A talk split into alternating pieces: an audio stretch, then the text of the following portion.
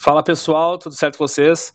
Aqui quem vos fala é o Jack e hoje estamos com um convidado especial.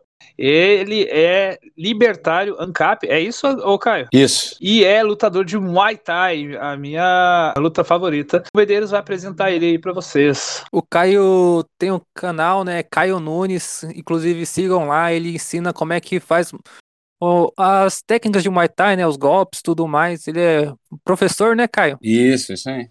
Professor de Muay Thai. E dá pra aprender assim as coisas pelo pelo por vídeo assim mesmo ou sem o professor pessoalmente não tem como de nenhum jeito? Cara, eu, eu acho assim, ó, o Muay Thai é, é um esporte e como qualquer esporte ele precisa prática, né? Não, não existe nenhuma maneira de se aperfeiçoar ou aprender Muay Thai sem ser na prática. Só que, lógico, o vídeo te ajuda, te ajuda a corrigir um, um detalhe ou outro, compreender a mecânica de um movimento, compreender a mecânica de um golpe, compreender é, a estratégia por trás de um movimento, ou, ou, é, né? Mas lógico, você tem que levar isso para o tatame, você tem que levar isso para o teu treinamento. Não tem, não tem jeito se você assimilar essas lições ou, ou assimilar isso de maneira a não ser prática. Entendi, entendi. Eu, uns- um, quando eu tava na escola, né, uns 10 anos atrás, eu, eu achava do Muay Thai da hora, né? Falaram que tinha que calejar a canela. Aí comecei a dar umas pauladas na canela. Aí eu falei, pô, deixa quieto, não quero mais não. Pô, mas fala aí como é que você conheceu o libertarianismo e tudo mais? Cara, meio, meio, meio louco, assim. Na, na real, assim, ó, eu, eu, eu tô nessa faz pouco tempo, tá? Eu sou meio novo no, no negócio. Eu não vou eu ia dizer novo no movimento, mas eu não faço parte do movimento. Eu só sou, só, sei lá, só me Sim, identifico. sim. Mas a, mas a parada pra mim é de um ano pra cá, cara. Antes foi o seguinte, cara. A real é que assim, eu era adolescente, burro, né? E eu era socialista, cara. Eu, eu, era socialista. Burro, já, já, já, já tá A- a- até o Mises já foi, né? Então não tem. Todo mundo é burro um dia, né? Eu, é. é porque assim, o adolescente ele não tem o pré-frontal. Até, você vai terminar de formar o pré-frontal ali nos 24 anos, né? Lóbulo pré-frontal, a parte que é do juízo da gente. Ah, Ô Caio, tu falou que ao- perto dos 24 anos se forma o pré-frontal, né? é entre, entre 21 Porque- e 24. Porque eu vi no teu canal lá que tu ensina como destruir o pré-frontal com o cotovelado depois dos 24, né? Não, a ideia não é chegar tão profundo assim, né? Machucar na hora tá bom. É, tá bom. Então eu era um adolescente esquerdista, mas é que assim, cara, meu pai é comunista, minha família é, é esquerdista, meu pai era afiliado ao PT, eu, eu, eu- eu fui morar com meu pai, eu tinha uns 14 anos, então ali pra mim começou política, né? E começou ali com socialismo, com meu pai sendo esquerdista. Agora meu pai, meu pai, cara, eu vi essa semana, velho, é, ele sa- saindo candidato a vereador pelo PC do B, velho. Chega a dar uma, uma tristeza. É o-. O, o- o socialismo ele tem é, é mais intuitivo porque ele, te- ele aborda aqueles temas mais humanitários, né? Então o, o adolescente ali na flor da pele ele Claro. facilmente pega. Muita pela se, emoção. se né? emociona. É. E era aquela É, coisa eu- de ah, igualdade, direitos iguais para todo mundo, coisa mais linda, caminhando e cantando. Maravilhoso. O discurso é muito fácil, né? Muito bonito. Nossa. Quando eu era adolescente, também sofria do mesmo problema, cara. Eu também tenho um, um tio que era presidente do Sindicato dos Correios, aí, e filiado ao PC PSTU, aí eu indo nos protestos tudo mais, né? Sempre me engajando assim. Aí depois de um tempo eu falei, porra, os países socialistas são uma merda. Aí eu fui vendo assim, tipo, até chegar assim, e virar liberal e depois virar libertário. É, foi, foi o que Não, aconteceu pô, mas comigo. o comunismo nunca aconteceu. Não. Então, mas o comunismo nunca aconteceu, né? Não é o que dizem por aí. é verdade. E aí, e aí eu. Beleza, fiquei nessa. Eu cheguei, cara, eu fui pra rua com bandeira do PT, eu fui atrás de voto pra vereador, pra prefeito. Petista eu fiz safado. Essa, porra toda, cara. Com 16 anos me deram uma ficha lá de filiação do PT, eu fiz, cara. Eu não sei se eu realmente me filiei ou não, porque eu era moleque, eu fazia o que meu pai dizia, na real. né? Você E aí, ganhar um pão e uma mortadela, né? Foda-se, vou me inscrever. Não, naquela época nem isso tinha, velho. Ai, Não caralho. tinha isso aí. Isso aí faz 15 anos atrás, cara. Entendeu? Nem tinha isso, mais até, eu acho. Nem tinha mortadela naquela época, era no amor mesmo. Na, na raça, você achava lindo, maravilhoso, ia pra rua, gritava, fazia, ó, que coisa mais linda. Fazia E, é, parte de algo, né? É, exatamente, você sentia, exatamente, você sentia parte de algo e achava que estava fazendo parte de algo melhor, né? Algo vai revolucionar, maravilhoso. Isso aqui, entendeu? Quando fala em utopia, eu, eu relutei para me aproximar do libertarianismo porque eu ouvia liberais falando do libertarianismo como utopia. Então eu relutei a pesquisar a respeito. Eu fiquei, não, essa porra é utopia, eu nem vou ver essa merda. Foi assim para mim. E aí foi o quê? Eu me, me, distanciei, me distanciei do meu pai, fiquei anos afastado e tal. E aí, quando começou. Eu tava na Tailândia também. A, a primeira vez que eu vim para cá foi 2016. E aí que eu comecei a, a, a. Tava aqui sem fazer nada, só treinava e tal. E eu comecei a pesquisar sobre política. Comecei, entrei nessa. Aí comecei a ver algumas coisas sobre conservadorismo. É, tinha umas coisas que eu me identificava, um monte de coisa não. Aí eu fui ver. Aí eu caí no liberalismo. Aí comecei a gostar de umas coisas, né? A coisa da liberdade, a coisa da liberdade econômica e tal. Começou a fazer mais sentido o mercado e tudo mais. Ah, eu conheci o liberalismo por causa do vídeo, dos vídeos do Mamãe Falei, mano. É o clássico, né, mano? É, o cara mano. converteu um monte aí, velho. E aí ele falou. Não, mas quanto que rende o FGTS? É. o mais engraçado. Começou... O mais engraçado, tu comentou que na época não tinha aquela parada do pão com a mortadela, né? Que seria hoje o, o suborno para os pobres. Naquela época, quando não tinha muitos, muitas figuras públicas para seguir, era interessante seguir políticos. Né? Eles claro. eram as figuras públicas, os atores que o pessoal se gabava de seguir eles. O carro do, do, do, político ia na frente e o pessoal ia caminhando atrás do carro, bandeira Ih, e jogando muito. papel pela rua. Parecendo aristocracia, aí. assim, né? O rei Mas... na frente e os súditos atrás. Exatamente. Mas, mano, o Lula, o Lula, o Lula brilha, encantava, cara. O Lula encantava. O Lula falava de o rico que roubava, é, do abuso contra o pobre, de se erguer, de sair de baixo, de não sei o quê. Ele falava essas coisas e era lindo, nossa, que maravilhoso. Lula, Lula lá, brilha uma estrela. Era assim, cara. Isso aí me lembrou, olha o Lula indo, olha o Lula vindo. Ah, é, o, o, o, o, jeito que ele fala, né, é muito foda. É que nem o Silas Malafaia, eu discordo quase tudo que ele fala, mas ele fala de um jeito que convence, mano. O jeito que ele te fala prende, te convencer. Te prende, claro. É, são, são argumentos muito rasos, muito rasos, mas tem uma plasticidade que te que te inebria, que te tu vai no papo. Se tu não entende nada, tu vai no papo. Entendeu? E a, é, a galera do Brasil hoje é isso, cara. A esquerda, a esquerda do Brasil é repetidora de discurso, porque se encantou com esse discurso raso e barato aí, acha maravilhoso, e não consegue ver o que os olhos não veem, né? Não consegue passar dessa camada superficial. É, mas, é, mas o, o Caio, o, o discurso raso ele é o melhor para o populista, porque quando o discurso é muito raso, não tem profundidade, digamos assim, o, aquele que está recebendo a informação, ele não consegue compreender, então ele a, preenche esse vazio com as próprias definições. Então, ao tu receber um discurso claro. raso, tu adequa aquilo pelo, pela tua vivência. Então, tu começa a acreditar naquele discurso pelas coisas que tu acredita e não pelo que o político quer passar. Então ele consegue angariar muita gente, ele consegue estender o discurso dele para muita gente.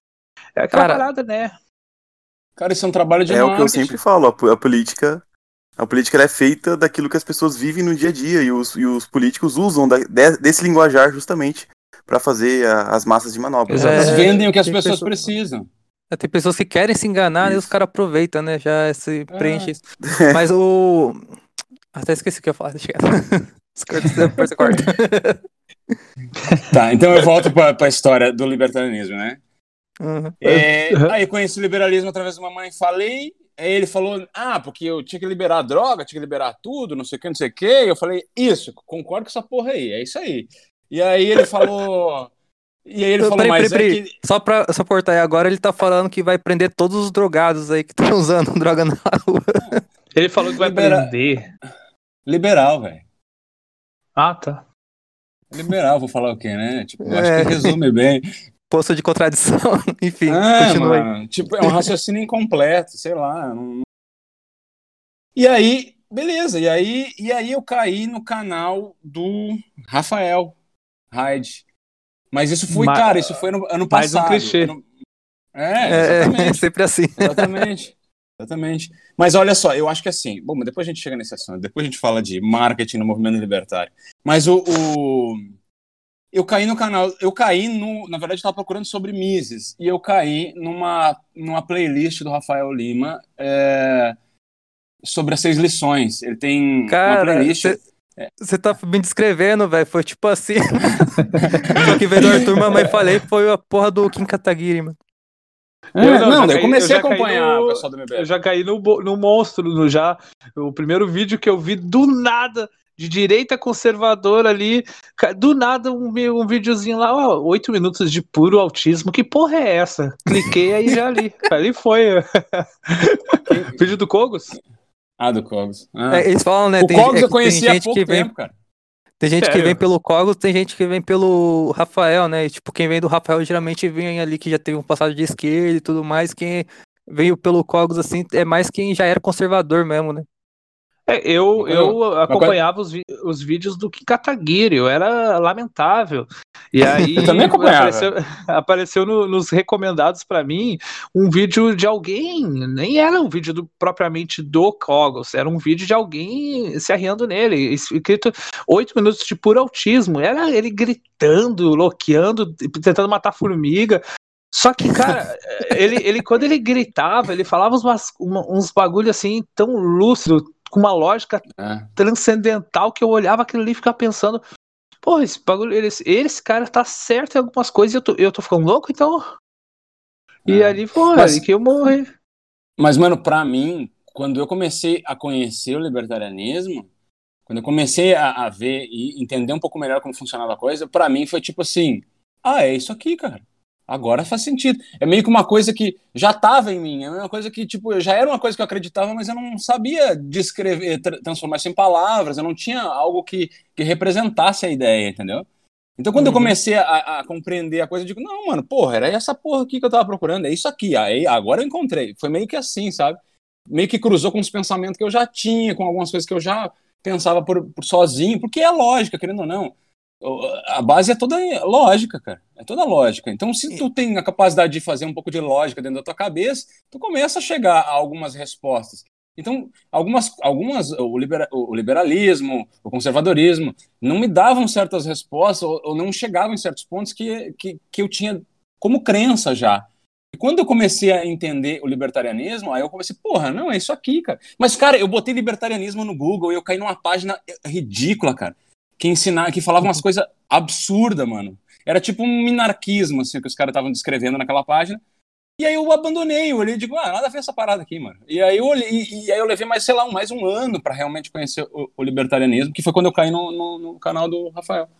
Então, cara, eu sinto assim que o, o, o liberalismo ele meio que tem essa pegada, mas ele não quis levar adiante porque a conclusão que ia chegar ele não ia ser tipo muito agradável para a população em geral, mas só que o libertarianismo fez isso, né? Ele levou isso à última conclusão e fez uma coisa tipo a lógica dá nisso, entendeu? Isso aqui é a coisa lógica. Então, se você acha bom ou não, sei lá, mas só que isso é o lógico, tá ligado? Por isso que quem é muito apegado assim, em lógica, acaba caindo assim no libertarianismo de um jeito ou de outro. E eu lembrei que eu ia falar, cara, é o porra, esqueci de novo. Isso, isso- isso é, isso é maconha, hein, velho? É. Caralho, Maconha. mano. Ô, Ai, Caio. cara. Ai, não, não, lembrei, lembrei agora. É, é o seguinte. Aí você falou, tipo, o esquerdo tem um discurso raso, por isso que faz muito sucesso. O, o libertarianismo, ele tem um- muita profundidade, é claro, mas, tipo, tem umas coisas que são meio feitas, assim, pra todo mundo entender, que nem imposto é roubo. É uma coisa que tem É, muita é, profundidade é. por trás, mas só que é uma Não, coisa mano. que resume muita coisa de jeito simples, tá ligado? Não, eu não acho, eu não acho. Você não acha é simples? roubo não é fácil de entender. Ah, tá, mas é. Ah, sei lá, eu Tipo, acho que é- é, é é porque, fácil assim, de, parece- da pessoa entender, tá ligado? Quando tu fala pro cara, é a minha opinião, né?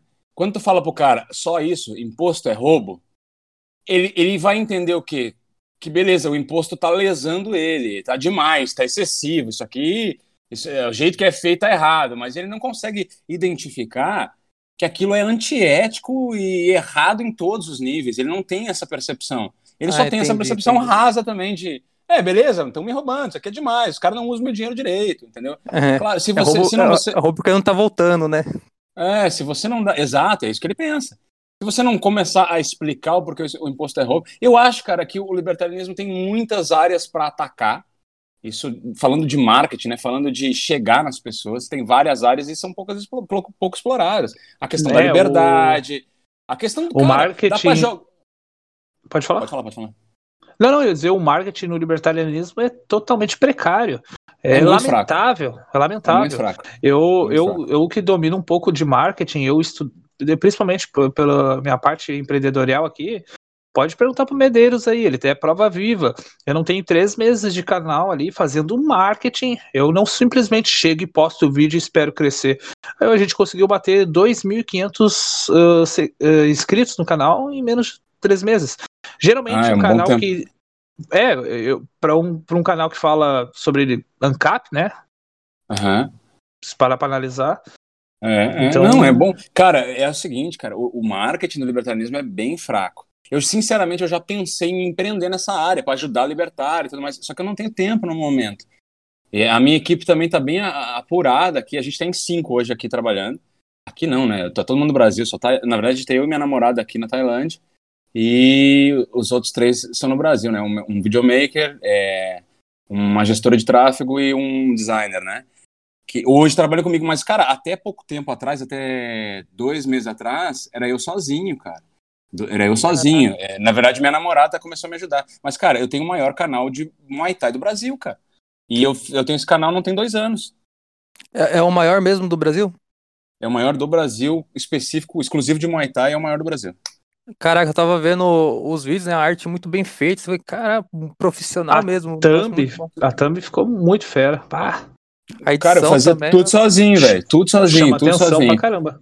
Isso é Sabe como é que eu comecei? Isso é marketing. Isso é marketing. Sabe como é que eu me enfiei no marketing nisso? Eu sempre fui meio, meio empreendedor, eu sempre curti essa parada, muito, muito, muito. E aí quando eu vou, eu, eu abri uma academia no Brasil, eu tinha minha academia, dava aula, aquela parada e tal, e aí eu meio que tava puto já com meu sócio, eu é, era muito vagabundo, desgraçado. Não, verdade, cara, tinha que fazer tudo isso sozinho. É, isso é clássico também, puto. velho, porra. É, os clichês, eu sou um post clichê nesse post aí, cara. Não, Mas eu falo é isso porque humano, aconteceu né, comigo cara? também, cara. Uma vez eu tava empreendendo de fazer camisa, né? Só que aí, aí eu falei, ah, vou expandir, vai, vou trazer um outro só. Ficou três. Mas esse terceiro destruiu tudo, velho. Não conseguiu fazer ah. porra nenhuma. Que raiva, mano. Sócio, sócio é igual casamento, mano. É igual casamento. Se for um casamento é melhor ruim, não for ter. uma pessoa que não agrada, é melhor ficar sozinho. é melhor é... sozinho. Com Pô, Jack, respeita os casados, velho. Não, não mas eu, eu vou falar o quê, né? Aí você foi pra Tailândia, você tá em Bangkok aí? Não, tô em Phuket. Vou mudar pra Bangkok daqui a umas duas semanas. Mas você chegou aí pra lá, já viajar pra lá? Sim, sim, eu passei um tempo lá já. Eu e aí eu tava vendo pro sul. Ah, pode crer. Eu tava vendo o Mundo Segundo os Brasileiros, tá ligado? Aí falava de Bangkok, ah. aí falou da, das Lady Boy. Não sei se você já ouviu falar. Pô, tem pra caralho isso aqui, cara. Muito. Caralho, mano. Cara, eu não consegui diferenciar, mano. É, velho. É muito igual mulher, velho. As tailandesas são feinhas, mano. É Shemali, tá ligado? É traveco. É as trap, é as trap. É. É. é. Traveco, ah, pô. Vai falar. Traveco, né? Nesse canal pode, né, o Jack? Ah, tá bom. Ah, eu não sei, agora é o municipalista ali que responde isso aí. pode sim. Bota um pi. Pi! Entendeu? Pô, mas é, você deu um choque de cultura aí, mano? É muito diferente daqui? É bem diferente, velho. É bem diferente. Tudo é diferente. Absolutamente tudo é diferente. Tudo. A cultura é diferente, o jeito do, das pessoas é diferente.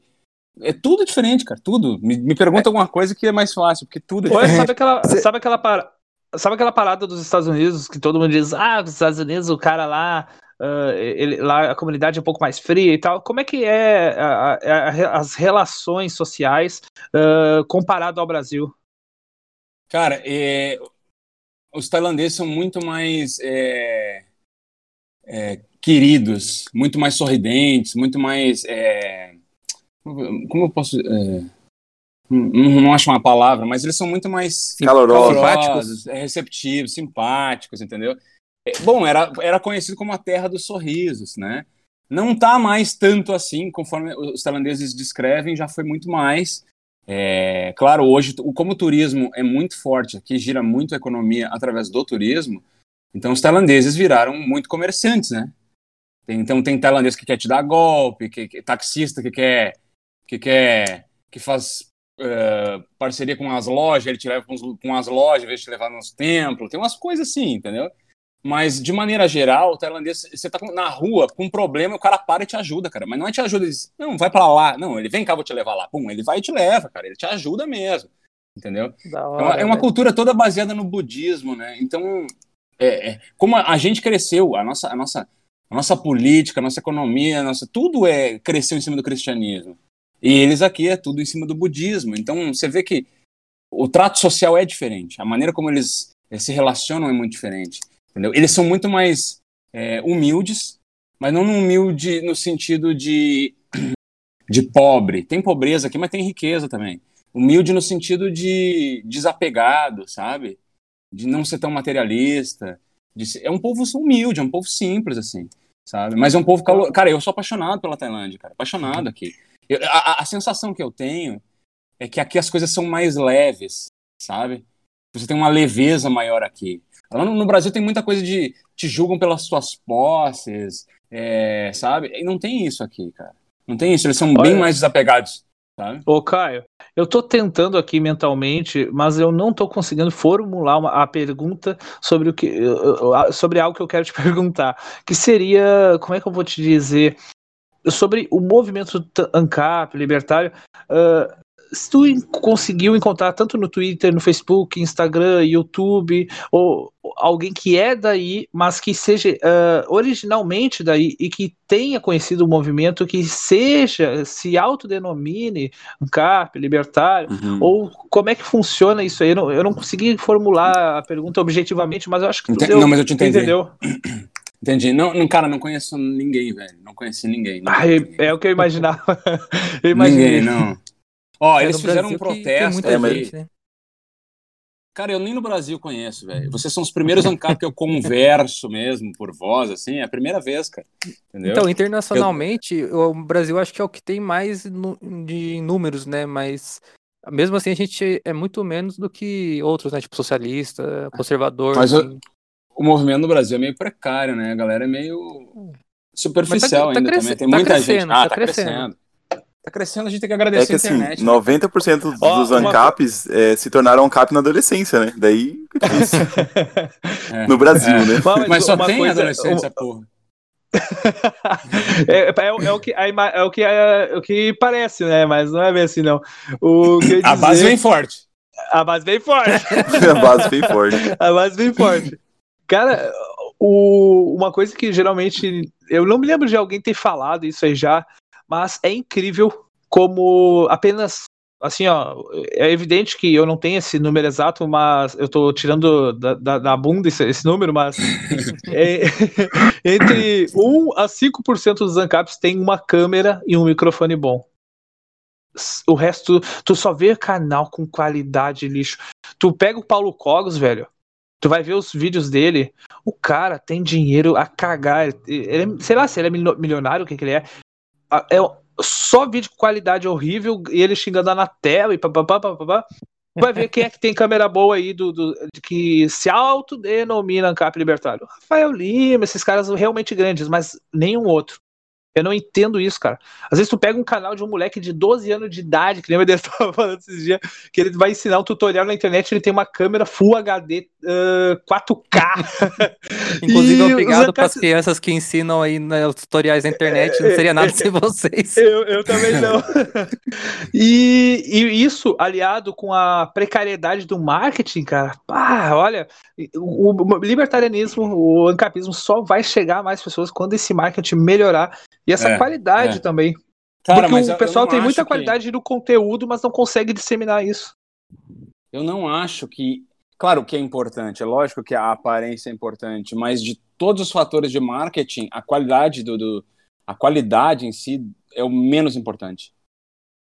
Não estou dizendo que não é importante, mas é o menos importante. O conteúdo é o mais importante. Mas não é que não é o conteúdo ser bom, é saber fazer o conteúdo chegar, é ger saber gerar o interesse pelo conteúdo, entendeu? Hum, é isso clique, que eu né? acho que é, é, exatamente. E é, e é isso que eu acho que o, o, o, faz muito mal. E outra, cara, uhum. Porra, como aprender, cara? Os caras estão aí aprendendo um monte de coisa, conteúdo descentralizado, né? Botar na internet, aprendendo um monte de coisa, um monte de tutorial. Como é que não aprende marketing, cara? uhum. Isso Como é... assim, cara? Cara, eu aprendi sozinho, velho. Sozinho, sozinho. Eu aprendi sozinho, tipo, cara. Eu montei minha academia no Brasil, eu precisava de marketing, eu não tinha dinheiro para pagar. Eu pensei, vou aprender essa porra. E foi assim que eu fiz, cara. Aprendi a editar vídeo, aprendi a fazer vídeo, aprendi um monte. Cara, eu estudo marketing faz uns quatro anos de estudar, cara. Tá na minha rotina. Todo dia eu estudo alguma coisa de marketing. Todo dia eu estudo, estudo alguma coisa de Muay Thai. Todo dia eu faço isso, cara. Os caras estão falando aí de estudar, de ler, ler uma caralhada de livro aí, cara. Como é que não para pra tirar um, um tempo e aprender a fazer marketing, velho? Aprende a fazer, o, cara. O crescimento pessoal, além do conteúdo intelectual, da parte de filosofia e tudo mais. Exato, é, mano. Ignora o resto todo, né? O cara tem que fazer sua voz chegar, não é essa a ideia? Isso uhum. faz parte, cara. Isso tem que fazer parte. Tem que fazer parte do libertarianismo, cara. O cara que quer é, militar, o cara que quer passar as ideias para frente, o cara tem que aprender, cara. É pacote básico.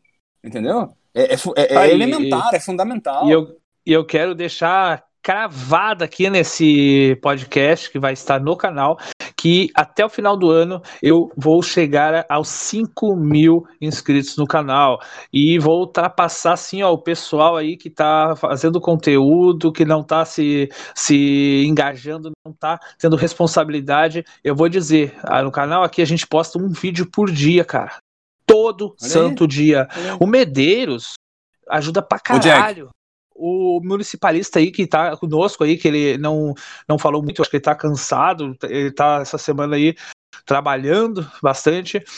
Ele também ajuda pra caralho e a gente tá postando um vídeo por dia. Só não postamos dois, três vídeos por causa que eu tô engajado com outros projetos, porque que nem a gente tava conversando, o marketing é tão importante quanto. Então, além de produzir pro YouTube, a gente tá uh, fazendo crescer as outras redes sociais claro. pro pessoal poder achar o YouTube. Exato. Mano, foca em duas para começar então. Se, se teu foco é distribuir no YouTube conteúdo raiz, conteúdo mais forte, usa uma outra para distribuir esse conteúdo, para trazer a galera para dentro do, do YouTube. Eu faço uma, isso uma com outra Twitter. principal, né? Eu faço isso É, com o eu- Instagram. A principal é, É, o eu Twitter. tô fazendo isso com o Instagram agora, né? Agora que eu- a gente fez lá o perfil no Instagram do Anarcocast, inclusive, sigam lá.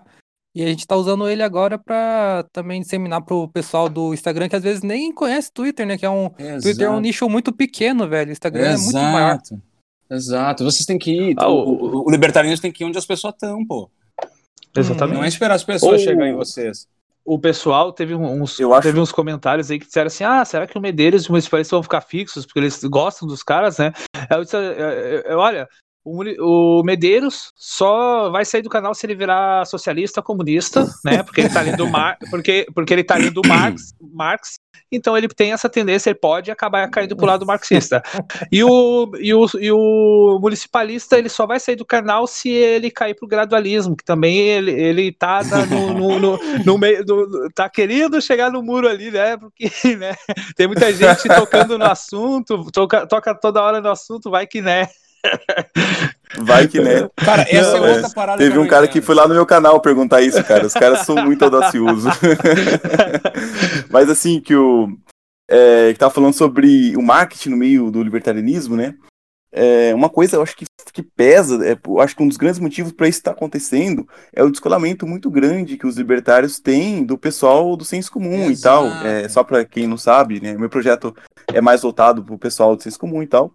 Mas, assim, eu acho que isso acontece por, por causa do tipo de pessoa que adentra a- ao libertarianismo. Muita gente adentra ao libertarianismo porque é, tem valores pessoais mais próximos ao individualismo, etc e tal, e a pessoa acaba entrando no libertarianismo. Infelizmente, a grande maioria das, da- da- das pessoas não tem valores, não tem crenças, valores é, mais individualistas, né? Individualistas não no sentido ruim, né? Sim. Que, ah, que eu sou egoísta, não, nada disso, mas no sentido, no sentido de que eu sou uma pessoa autônoma. Essa que é a ideia. E isso tem tudo a ver com as artes marciais, né? Acho que é por, por isso que, é, que ele. Calma aí. Caraca, tô, tô meio, meio viajado hoje. A galera, a galera tudo fumou um antes do negócio. É, não. um da esquerda. Não, não, não, você corta essa parte. É, é que hoje, Complementando hoje aí é, é, é o do- sexta-feira, né? É, sexta-feira. Não, hoje- hoje eu saí mais tarde do serviço também. Mas então, e é por isso que o nosso convidado, e assim como muitos outros de artes marciais, acabam chegando para um lado ou mais, ou se não no libertarianismo, quanto muito mais perto, ou tipo um, um liberalismo A galera mais da de verdade, né? Não com. É, galera, galera da luta, A é. galera da luta é muito. É muito E eu, eu vejo isso acontecendo, né? Ah, aí eu, eu queria que você comentasse sobre isso. Qual, qual que foi a tua experiência? Se, se isso, se a luta teve tudo a ver com isso? E Enfim. antes Não, disso, eu queria que você não. falasse também se, se tem uma relação ali com a filosofia da, da Muay Thai, né? Que tem toda uma filosofia por trás disso. Do... Cada luta tem uma, né? Mas porque eu penso assim, nas lutas em geral, não sei se no Muay Thai é assim também, mas o, o cara que tá aprendendo, ele aprende também a não agredir aquele cara que não tá iniciou caído uma agressão, né? Não, que não, é- não começar uma briga, né? Sei lá, eu É que- vejo isso é- muito, pelo menos. O, eu acho que o Caio vai falar muito bem, né? Que a luta, né? Ela, principalmente o Muay Thai, passa valores para os seus alunos. E o que, que tu acha disso aí, Caio? Cara, é, três perguntas diferentes, deixa eu tentar sintetizar isso. É, é, cara, o, o, a- o esporte de combate, de maneira geral, ele é individualista, né? Ele é um esporte individual. Você vai estar sozinho dentro do ringue, é tu contra o cara e deu, né? Na verdade, cara, a maior luta de um esporte individual, e principalmente esporte de combate, como é o Muay Thai, a maior luta é consigo mesmo, o tempo inteiro. O tempo inteiro. O tempo inteiro tu tem que estar dentro de ti, tu tem que estar. Então a individualidade é muito grande. Entendeu? A individualidade é muito grande. Você, você, você, é tu contigo o tempo inteiro, é tu tentando te vencer o tempo inteiro, porque você não vai vencer ninguém se tu não vencer a ti mesmo o tempo todo, cara. O tempo todo, o tempo todo, o tempo todo. Então, você parte, lógico que você parte de muita coisa. É, é, às vezes a tua visão de mundo é do, de, de, de ti, do teu eu para fora. Isso sim é muito próximo, é muito próximo a, ao individualismo, né? no sentido que vocês estão falando aí, né? É muito próximo, mas não foi o que me levou, o que me levou. O que me levou, talvez, aliás, talvez eu tenha crenças que, que venham disso, né? É bem possível, logicamente, que, eu- que a minha formação, eu, eu tô a vida inteira fazendo luta, desde, sei lá, seis anos de idade. Então, provavelmente, eu, eu construí muitas crenças em cima disso, mas eu nunca parei para pensar a respeito, então eu não consigo dar profundidade nisso. Mas, é, para mim, para mim, o, o, o libertarianismo e, e quando eu comecei para coisas mais individuais foi justamente no sentido de autoaperfeiçoamento, buscando o- me melhorar, entendeu? Então, claro que para você se melhorar, você precisa. Um ponto importante são as relações que você tem, né? As relações sociais, as relações humanas, as relações. Por isso que agora eu ando meio vidrado em coisas de, de psicologia e de eh, desenvolvimento da personalidade, essas coisas assim. É, é o que está me, me, fisgando muito nos estudos ultimamente. Mas é por causa disso, por causa do desenvolvimento pessoal. E, e eu, como professor, cara, uma coisa que, que me paira muito sempre a cabeça é para liderar, para ensinar, para propagar, eu preciso ser primeiro, eu preciso é, trabalhar em mim, né? eu preciso me melhorar para conseguir ajudar os outros. É, tudo, é o capitalismo, cara, é a mesma coisa. É, eu, eu sirvo os outros para poder me melhorar, não é assim o capitalismo? O, o esporte é a mesma coisa, para mim como professor, né? Então foi muito mais uma coisa pessoal minha, assim, eu, eu, eu- me identificar com o libertarianismo, buscar isso e, e entrar nas coisas do individualismo, mas talvez sim tenha base em crenças que podem ser podem ter sido sim trazidos pela, pela luta, pela arte marcial. E eu respondi a pergunta, era isso? Acredito que Isso, sim. isso mesmo. Acredito que sim. O, eu lutei durante uns três anos no Muay Thai aqui e depois parei, porque eu decidi dar prioridade à musculação. E é uma luta que eu tenho muita saudade, muita, muita, muita saudade. E realmente, eu não me lembro. Hoje, tenho, até hoje mantenho amizades de, dos caras que treinam. Tem, teve vários que viraram professores. Eu não me lembro de nenhum deles ah, ser agressivo, né? E Não, pelo não, contrário, Pelo, muito pelo contrário, eles têm uma, um autocontrole absurdo. E todos eles, diante de- desses valores, postos pelo, pela conduta da arte marcial, porque a arte marcial, para te ter, tu tem que ser responsável, então tu tem uma certa conduta que tu tem que seguir, pra, até para poder se manter no mesmo mestre ali, porque ele, né, ele, ele tem essa demanda, né? Então, uhum. vários deles fizeram a mesma coisa que você, inclusive eu, que é buscar um desenvolvimento pessoal para te poder não sair da, do, do ritmo, para te poder ter esse autocontrole psicológico, poder melhorar pontos fracos, isso tudo vai moldando tua personalidade, te tornando mais Uh, a, a, a, mais agressivo para os teus objetivos e muito menos com, com os outros indivíduos.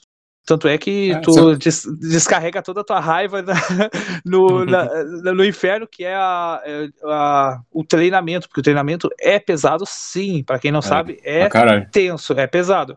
E aí vem minha pergunta disso tudo que eu acabei de falar, que é quando tu dessa transição para te se tornar libertário, tu tu te, passou por um momento socialista, depois por um momento mais conservador e aí chegou no libertarianismo, certo? Então, Isso. a minha pergunta. Eu fui liberal, eu fui liberal antes do liberal. Foi, então, a minha, a minha, pergunta é disso. São duas, duas, duas oposições morais, mas para se tornar libertário, eu sempre digo que tu tem que. É primeiro uma mudança moral para aceitar coisas que tu não aceitaria. Porque no libertarianismo tem pautas que ali que tu olha e diz assim, normalmente isso aí eu não aceitaria, mas tu tem, ter essa mudança moral para aceitar isso. Como é que foi isso? Quando você entende a ética. É, porque tem coisas ali que tu, por exemplo, assim, eu, Jack, por exemplo, aboni, abomino completamente as drogas. Entende? Para mim é uma coisa que eu, eu não usaria e não recomendo. Mas eu sei que é, não é, é antiético o, aquele indivíduo que quisesse matar na droga entendeu? Cara, então a questão, a questão maior para mim, no meu ponto de vista, é o desenvolvimento do, da consciência, cara. É, é por isso que, que o individualismo, para mim, é a única coisa que funciona. Não adianta nada, você não aprende nada, você não aprende. Aprender, aprender, algo requer é, você compreender e você aplicar até tal ponto onde aquilo é natural e faz parte de ti. Isso é aprender alguma coisa. Você saber alguma coisa não quer dizer que você aprendeu alguma coisa. Você ter conhecimento de algo não quer dizer que você aprendeu alguma coisa. Você precisa levar isso, é, incorporar isso nas suas ações. Isso tem que fazer parte de ti. É só assim você aprendeu algo, não é isso? Sim. Né? Então, eu esqueci a pergunta, velho. Olha eu chapado também agora. Não, a, a, uma síntese, uma síntese é a seguinte: para chegar no libertarianismo, tu tem que ter essa mudança moral, tem que essa adequação moral. Como é que foi para ti para aceitar uh, algumas ah, pautas isso, que isso, isso. iam contra aquilo que tu, que, que, que tu tem uma certa resistência, sabe? Aceitar, mas tu tava ali já dentro, tu imaginava que, pô, isso não é antiético. Isso funciona tá, é. se for liberado. Entendi por que, eu falei de, de, de, de aprender é botar na prática. Porque a gente não pode é, ensinar, a gente não pode fazer com que as pessoas aprendam as coisas, entende? Elas precisam aprender por elas mesmas. Então, é, é, é, eu sempre saí desse ponto. Então, por isso que para mim não faz sentido, por exemplo, proibir droga. Tu tá proibindo, isso não é o cara não querendo usar porque ele sabe que ele faz mal. Isso é você não deixando ele usar. Entendeu? Ele precisa aprender essa lição, ele precisa entender que a droga faz mal para ele e não usar conscientemente. Ele, as pessoas precisam aprender a tomar posse de si mesmo, entende? E o, o... então para mim foi muito fácil entender isso. É, é, que como eu falei, quando eu falei que eu conheci o libertarianismo foi um clique, foi é isso aí, é isso aí, porque eram coisas que eu já acreditava eu só não, não tinha isso traduzido de maneira nenhuma, não tinha as minhas crenças traduzidas em alguma coisa. Quando eu conheci o libertarismo, eu digo, não, é isso aí que eu acredito. Eu sempre então, acreditei cara... nisso, de, ó, droga, é o cara que tem que aprender que é ruim para ele, pô. Não é eu que tenho que dizer, é o cara que tem que aprender. Então, tipo, eu sempre é, tive essa visão. Aí tu proíbe e o cara vai lá querendo, quer continuar comprando, aí faz o tráfico de drogas armado lá que assalta e explora os moradores, né? Isso que é foda. Mas falando sobre o que você tinha falado, assim, da parte do de se responsabilizar, vencer a si mesmo, tá ligado? Isso mostra assim, na minha opinião, uma parte muito importante para diferenciar tipo o libertarianismo de o socialismo, outras coisas assim, porque no socialismo você está ali culpando terceiros pelas suas mazelas, né? Você, você Uhum. é uma culpa coletiva ali dos outros, não é você que é o culpado, é os outros que são culpados pelo que você está passando. E É. no individualismo, assim, você, é, você fala, não, eu posso mudar eu mesmo, não é culpa dos outros, é. Às vezes não é culpa nem de ninguém, né? Só aconteceu e agora eu tenho que mudar. Aí eu acho que isso impacta bastante. Mas essa é a vida real, cara. A vida real É, é, essa. A vida real é que você não tem controle sobre nada, exceto você mesmo. E olhe lá. É, e olha lá. E olhe lá. Você não Às- às tem vezes- controle de nada. E aí você quer controlar o quê? O socialismo quer controlar o quê? Como assim vai controlar os outros, cara? Fazer todo mundo um robozinho? Isso não existe, cara. Isso não existe. Isso aí, isso aí é delírio juvenil, cara. Isso aí é delírio juvenil. Existe dentro da, da psicologia teorias de desenvolvimento, é, é, fases de desenvolvimento, camadas de desenvolvimento do, do ser, né? Até você formar a tua personalidade. É sabido que e, e o, o Olavo de Carvalho foi um propagador de uma dessas teorias da psicologia aí, a teoria das 12 camadas. Ele que trouxe essa porra. Eu não sei de onde ele trouxe isso aí, logicamente não foi inventado por ele, porque você é da área psicológica, mas ele, ele trouxe isso aí, fala, refer, referem muito a ele quando falam disso, tá? E aí, de- dentro dessa teoria das 12 camadas, é, a quarta camada é a camada da infância, né? E é a camada onde é, transita a maioria dos brasileiros, cara. A maioria dos brasileiros não sai nessa, na- nessa ascensão do ser, nessa ascensão da personalidade, eles não saem da camada da infância. Ou seja, o que é a camada da infância? É a camada. é, eu digo que é a camada do socialismo, mano. Porque é, uma- é- é- é, porque é coisa de tipo assim: o universo me deve alguma coisa, as pessoas. É a camada que quer atenção. A criança Eu quer quero, atenção. eu quero. Aí você É. não dá e começa. Ah, não, não quero." É, é. Eles, ele acha que as pessoas têm que te dar alguma coisa, que te deve alguma coisa. Ele vê o mundo através do seu ego, né? Do, ele tem o, o- ele não consegue ver o mundo como ele é, ele não consegue ver o externo, ele não consegue ver de fora para dentro, ele só consegue ver de dentro para fora, ele só consegue ver o seu ego e o mundo. Dentro do anarcapitalismo eu vejo muita gente assim também, ego- e- e- com problemas de ego. Vocês Uhum. sabem disso. Olha só, vocês- Caio. vocês- Nossa, é o que mais tem. Olha só, eu, eu- já deixa eu falar, uma expressão foi mal aí, mas eu preciso falar isso aqui.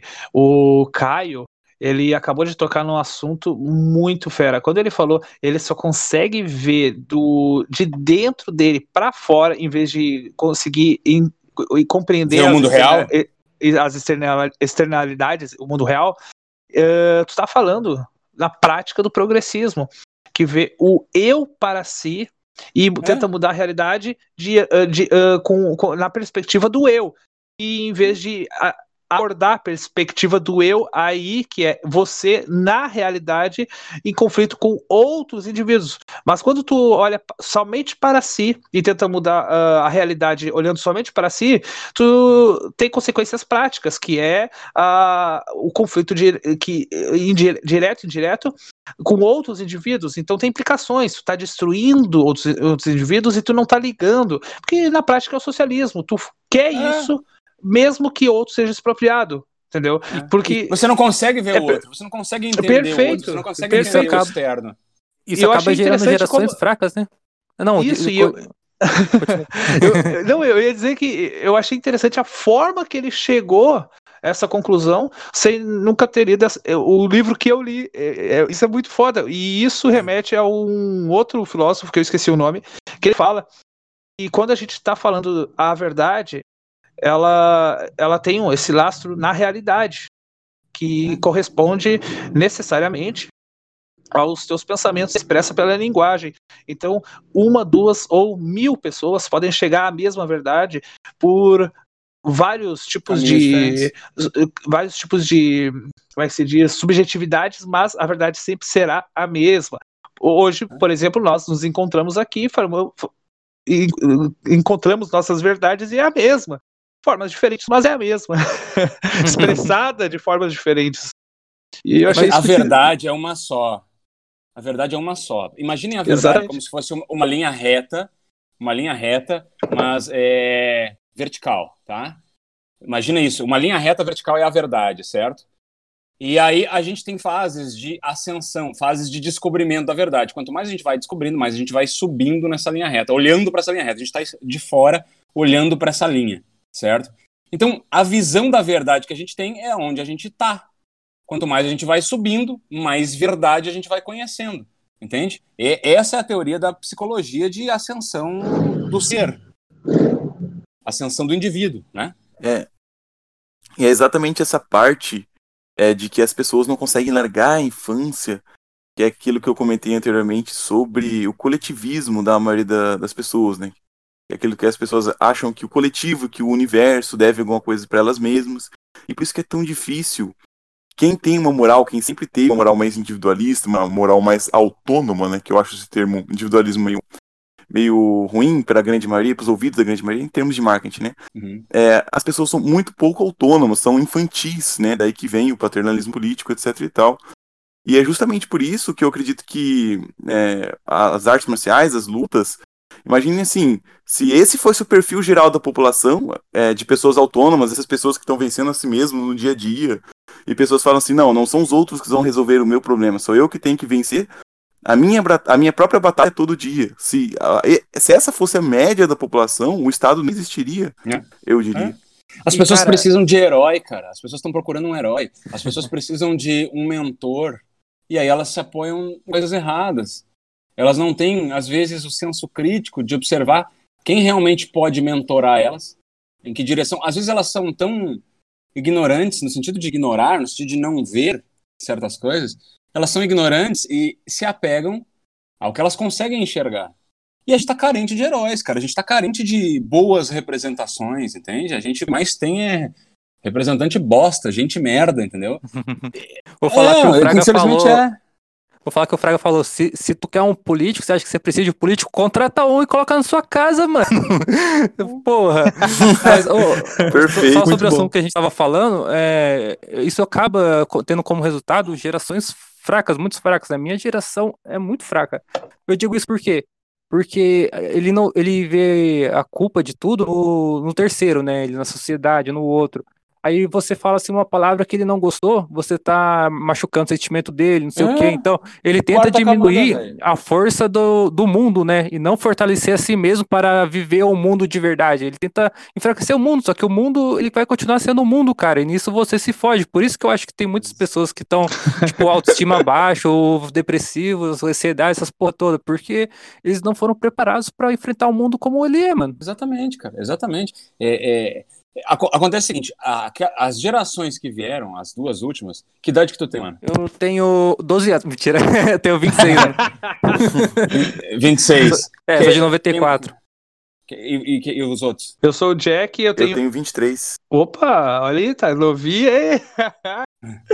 não, não, eu tenho 27 e sou de 93. E, e o outro ali que eu não entendi? Eu, sou, eu tenho 23, eu sou de 97. Olha aí. Essa, a, a geração nossa, eu incluo nessa, eu tenho 33. Mas a geração nossa, ela já é uma geração filha de uma geração pós-guerra. Tipo, aliás, filho dos filhos do pós-guerra, entende? Então a geração pós-guerra lá era uma geração forte, porra. É uma geração que viu a guerra, que viu destruição, que viu o, o cruel do mundo, que viu, né, que viu o terror, que viu que viu a, a feiura da humanidade, né? A geração ah, depois, que é a geração dos meus pais, dos pais de vocês e tal, essa geração aí não. Essa geração é a geração paz e amor. É a geração do. é, vou buscar minha felicidade, vou fumar minha maconha, vou ser livre aqui. Caminhando essa e geração, é, essa geração cagou tudo, mano. Essa geração esqueceu é, das suas responsabilidades. Essa geração não viu a destruição, ela não viu é, essa tristeza, ela não viu esse pesar, ela não, ela não viu o terror. E ela cresceu se revoltando contra os pais que viram. Ela cresceu, tipo. é, Bom, a gente tem exemplos de, da década de 60, Woodstock, essa porra toda aí. A gente viu isso acontecendo. Isso, eu, eu vejo, de maneira geral, tudo isso como fases de amadurecimento. As gerações vão amadurecendo, isso vai refletir mais para frente. Eu acho que um processo de amadurecimento natural é você passar pelo. é você cair. Bom, Jung, Carl Jung dizia que é, você só, a árvore só toca o céu depois que as raízes tocarem e chegarem no inferno. Entende? Então, tipo, para você depurar algo, para você melhorar algo, você precisa desconstruir ele primeiro, você precisa estragar ele primeiro, você precisa chegar no fundo primeiro. Você, às vezes uma coisa, você só se liga que uma coisa é ruim quando tá muito ruim, quando tá feio, quando tá te fazendo mal, quando tá te prejudicando. A humanidade é a mesma coisa. A humanidade vai tomando caminhos merdas porque são ignorantes, As massas são ignorantes. E, e, e por, isso que, por isso que o libertarianismo salva. É, é a nível de indivíduo que a gente muda isso. As pessoas querendo se mudar, a gente muda o todo. E, e o problema é que essas pessoas são patológicas, cara. E um ser patológico, um ser social, que tem patologias sociais, ele estraga, porque ele, ele, ele cria problemas gigantescos sociais. Porque a, a sociedade, ela é ela é, ela é uma, uma rede de conexão. Ela é uma conexão. Você se conecta com uma pessoa, com outra pessoa, com outra pessoa, com outra pessoa. No mínimo na tua vida, agora mais ainda com, com, com, a, com a internet, mas no mínimo na tua vida, com mil pessoas você se conectou, você fez contato, você falou alguma coisa, entendeu? Mil pessoas que se conectam com mil já é um milhão. Mais, mais um passo é um bilhão. A gente tem. Então, a, a nossa conexão com outras pessoas é muito grande. Então, um indivíduo patológico, um indivíduo doente, uma pessoa doente, que não sai da fase da infância, que não, que não se completa como ser, que não desenvolve a partir da sua individualidade, ele transforma a sociedade em algo doente também. Ele contamina. Muito mais do que o Covid, muito mais do que isso se espalha. É, as, tuas relações, as pessoas se constroem através das relações.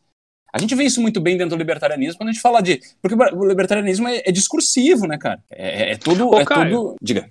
Tu é libertário há quanto tempo, ANCAP? Há quanto tempo? Um ano? Um ano e pouco? Um ano, pô, ele falou no começo. É, eu ia te perguntar isso, porque tu fala muito bem, tu tem uma, uma boa bagagem informacional e tu é bem inteligente. Ó, meus parabéns. Muito obrigado. Nunca... Eu sou só, eu sou, eu sou só um curioso, na verdade. É que o cara gera ANCAP desde nascença, né, cara? O cara é bravo né?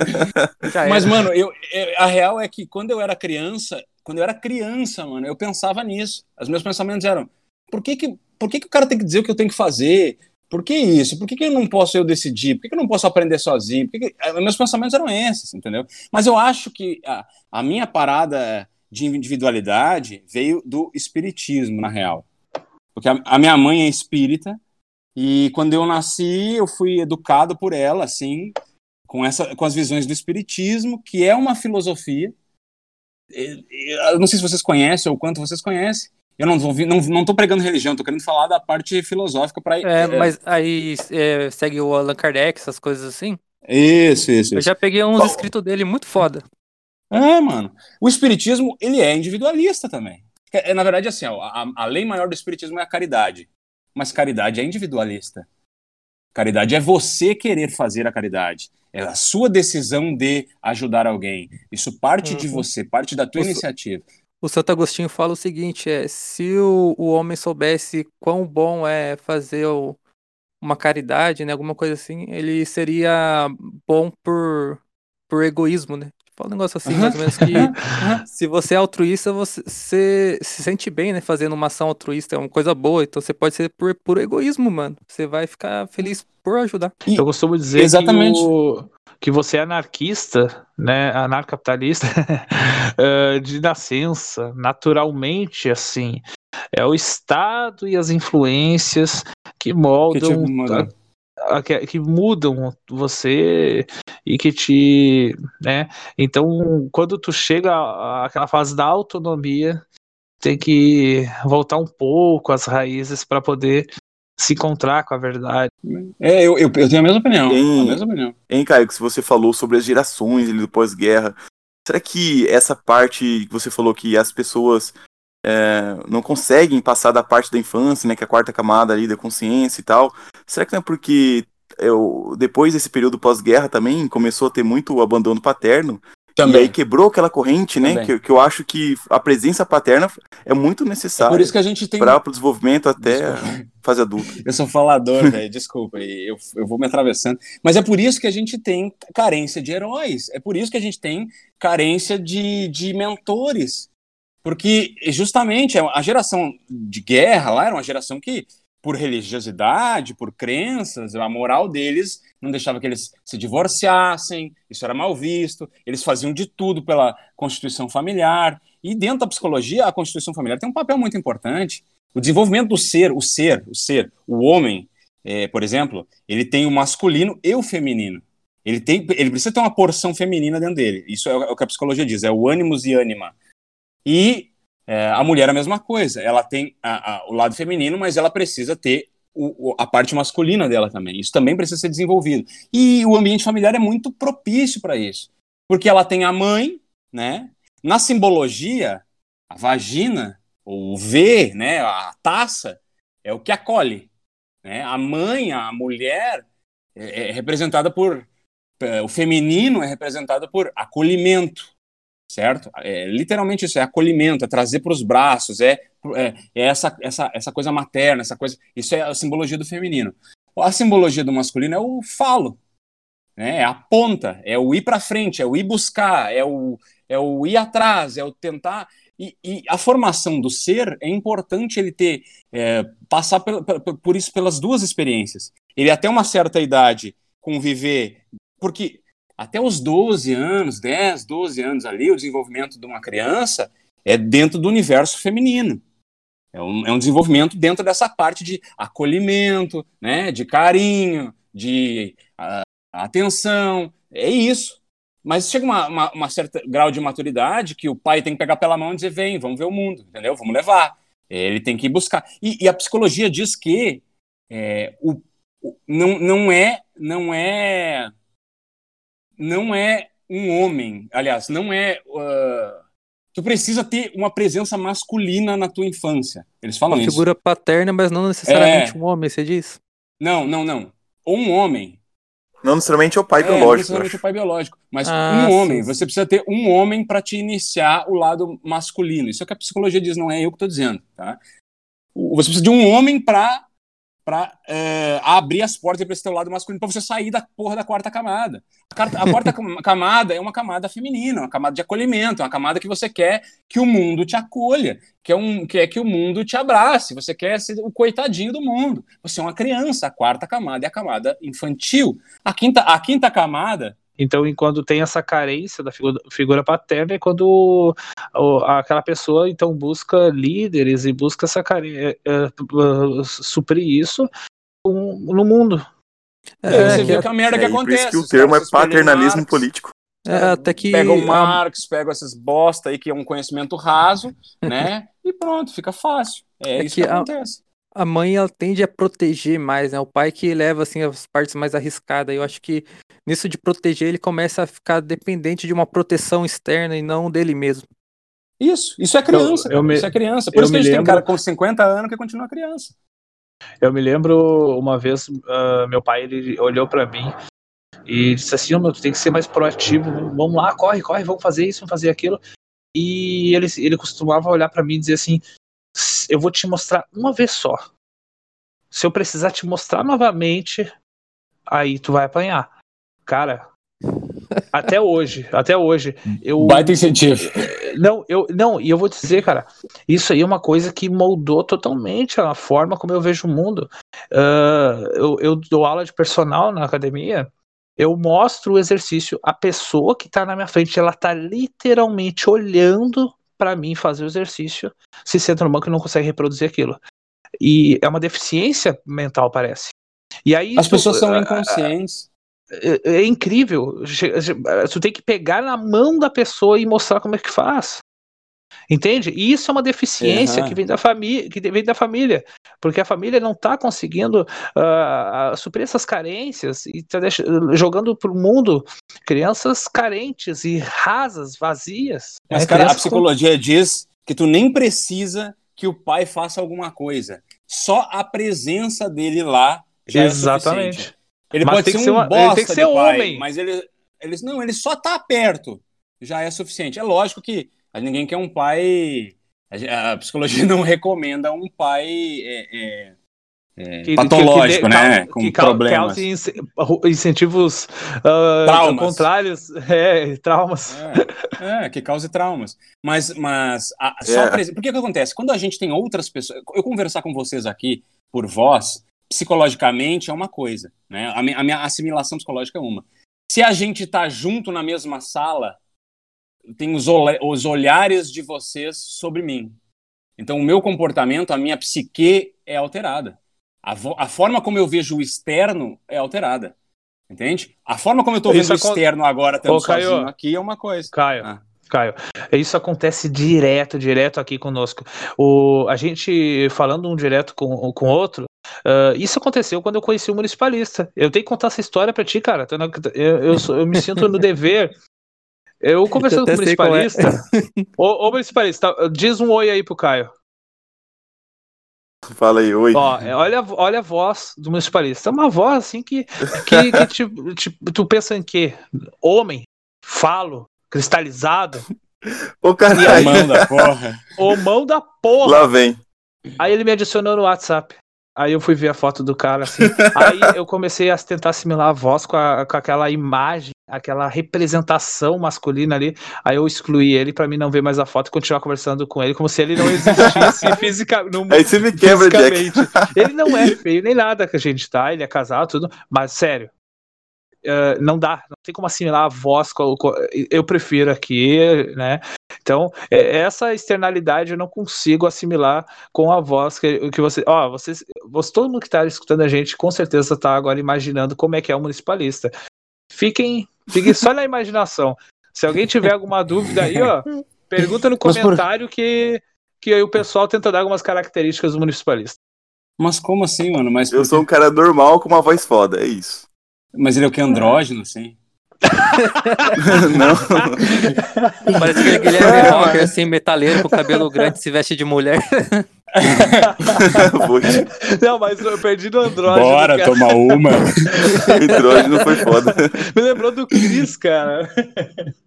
Mas, mano, o jeito que você falou, tipo, a voz não tem nada a ver. Eu comecei a dissociar a voz, a, criar uma, uma figura, um personagem bem nada a ver com a voz. Já pensou que era uma Lady Boy, assim, né, mano? Lady Boy. Aqui eles chamam não, não. Catoy. Eu sou um cara de 23 anos normal, né? tipo, padrão, assim, mas com uma voz foda. Só isso. É, Fica aí no imaginário de vocês, né? Fica aí no imaginário. Que foda. O que nós estávamos falando? Mas assim, já.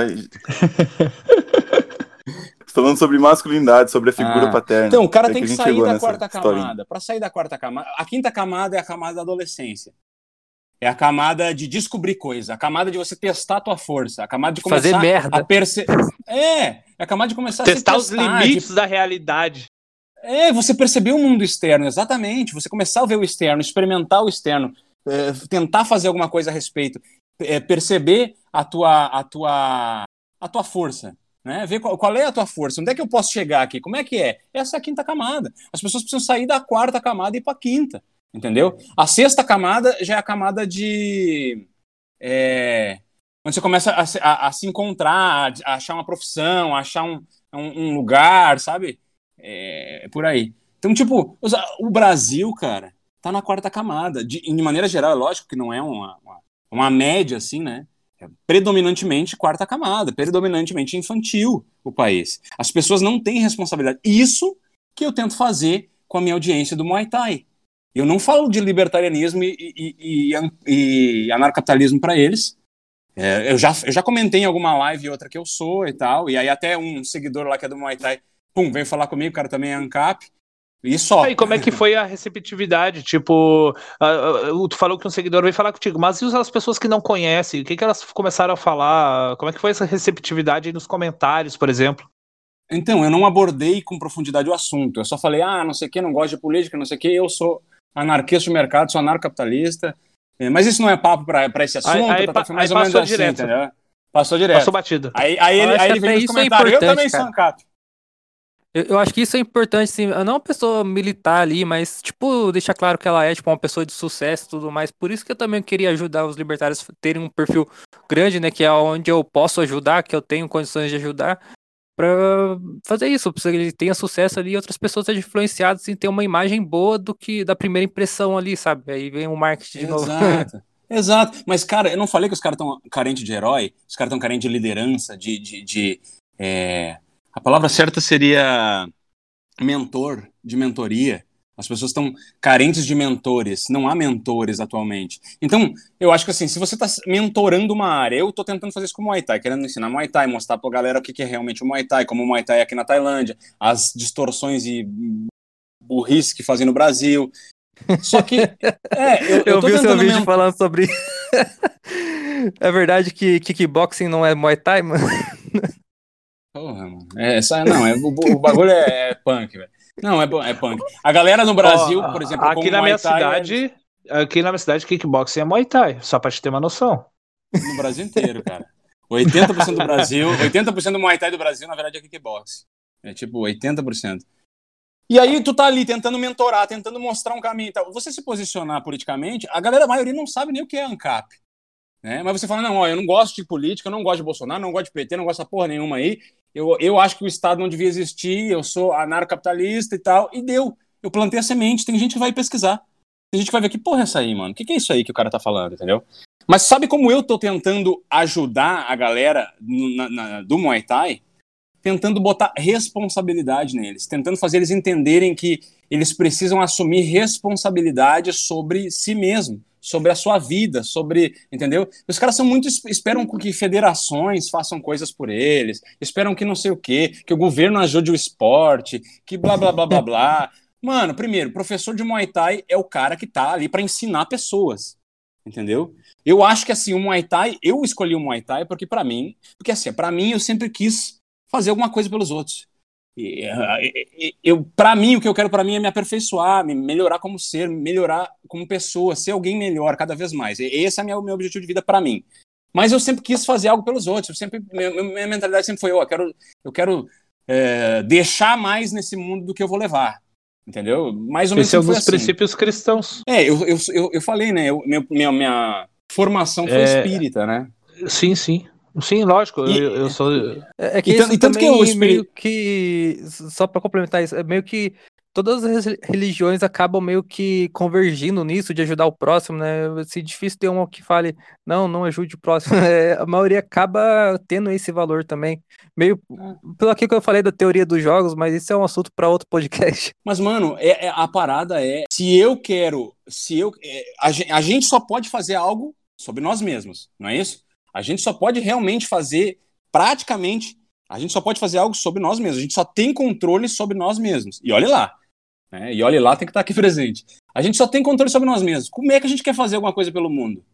O que, mas, mas como que gente, é o que eu falei antes, a gente se relaciona com, com pessoas. A gente influencia o meio através das nossas relações. O melhor que a gente pode fazer é nos aprimorarmos e influenciarmos de maneira melhor o, o ambiente. Isso, isso é o que nos traz algo melhor pra gente. Se a gente quer algo melhor pra gente, a gente precisa ajudar os outros. Se a gente quer que o ambiente que a gente vive é melhor, que seja um ambiente mais rico, que eu consiga prosperar, que, que as coisas que eu faça surtam efeito, resultado. Se eu quero ascender, eu preciso é, eu preciso espalhar isso, eu preciso ajudar a educar os outros, eu preciso fazer as coisas acontecerem à minha volta. Não tem como eu ascender, não tem como eu é, melhorar, não tem como eu alcançar nada é, se eu não se eu não ajudar as pessoas a me ajudar, sei lá, sabe?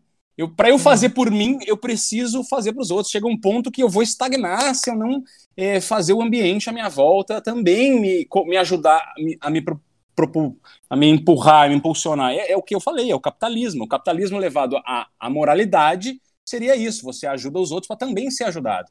Como a gente faz dentro do capitalismo. A gente é, é, ajuda os consumidores, né? A gente resolve o problema dos outros para ganhar dinheiro, para os caras pagarem por essa solução desse problema. Na moralidade, eu vejo da mesma maneira. Quanto mais a gente é, entrega para os outros, mais a gente recebe para nosso próprio crescimento. Entendeu? Então, não existe mais, nada mais individual do que fazer pelo outro. É, justamente você falou que ah, o libertarianismo, né, o mercado, né, o voluntarismo, ele vem disso, de primeiro você ter uma moral, essa moral de, de individualista, né? Eu acho que um dos grandes problemas do movimento libertário é achar que as pessoas devem adentrar o movimento libertário simplesmente lendo a teoria, né? Algo desconectado Mano, da prática, eu nunca li um algo livro. desconectado com o que as pessoas crençam. Eu nunca li um livro libertário. Então, é- é- esse é o meu Então, ponto, justamente. a As pessoas têm que primeiro ter uma moral individualista. Não, eu, eu só precisava entender o que, que é. Eu precisava entender os conceitos. Os conceitos são racionais, eu consigo extrapolar e pensar a respeito. E, e- e, claro, eu, fui- eu fui buscando é, conhecimento onde eu podia. É, conteúdo na internet, no YouTube, conteúdo, as coisas, as threads que os caras postam, os artigos que os caras escrevem, um pedaço de um livro aqui, outro pedaço de um livro ali, uma sentença lá, os cursos lá da Universidade Libertária que eu fui assistir, essas paradas, mano, eu fui indo atrás de me informar, mas eu fui, eu fui gerando demandas para mim mesmo, né?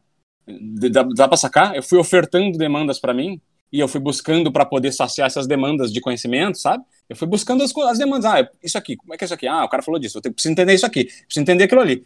Não é que eu não não leio de preguiça, tá? eu não tenho tempo, cara. Eu tô com meia dúzia de livro aqui é, libertário para ler, eu só não tive tempo, cara. Eu comecei ah, a ler, eu comecei a ler, né? Mas eu não tive tempo. Eu, eu ouvi uns pedaços de alguns lá no, no, no canal do. Como é que é? Eto? Eto. É, tem pai. É, isso. Eu, eu ouvi um pedaço de alguns livros lá, eu comecei a ler uns aqui, mas eu não consigo, cara. Meu tempo tá muito escasso, tá difícil para mim. Mas isso não é desculpa para eu não aprender não entender o bagulho. E é isso que eu falo. O que o marketing do libertarianismo. É, o, o negócio é que o princípio de não agressão é tudo. O resto é só comentário, tá ligado? Eu vejo o, o projeto do municipalista como um dos, um dos melhores do YouTube. O municipalista, ele consegue eh, sintetizar toda uma abrangência de um conteúdo absurdo em pequenas sentenças, enunciados, que o, o pessoal assimila muito facilmente para a língua do povo mesmo.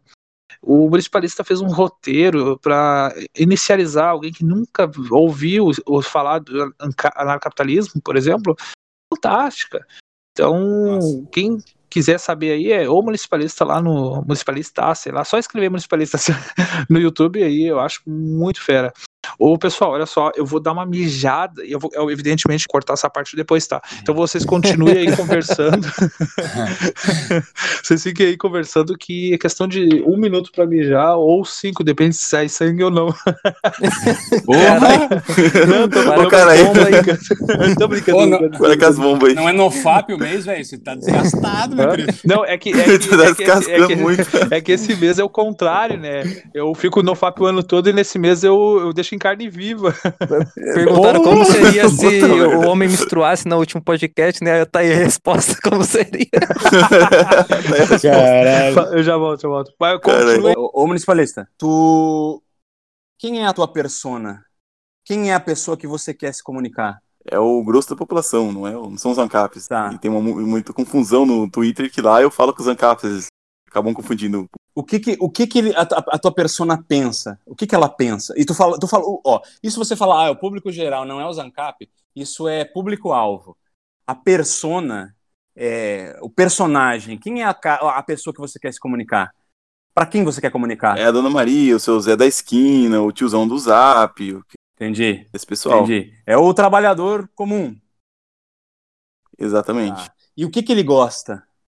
Qual é a dor dele? Qual é a dor dele? Qual é a maior dor dele? Que é em comum de todos. O maior problema que eles têm, que é em comum de todos. Ah, são os, os problemas do, do dia a dia, né? Um problema assim, na percepção dele, né? Uhum. São os problemas do dia a dia. O cara quer, quer pagar as contas, o cara quer viver numa uma maior tranquilidade, num, num, num sistema menos.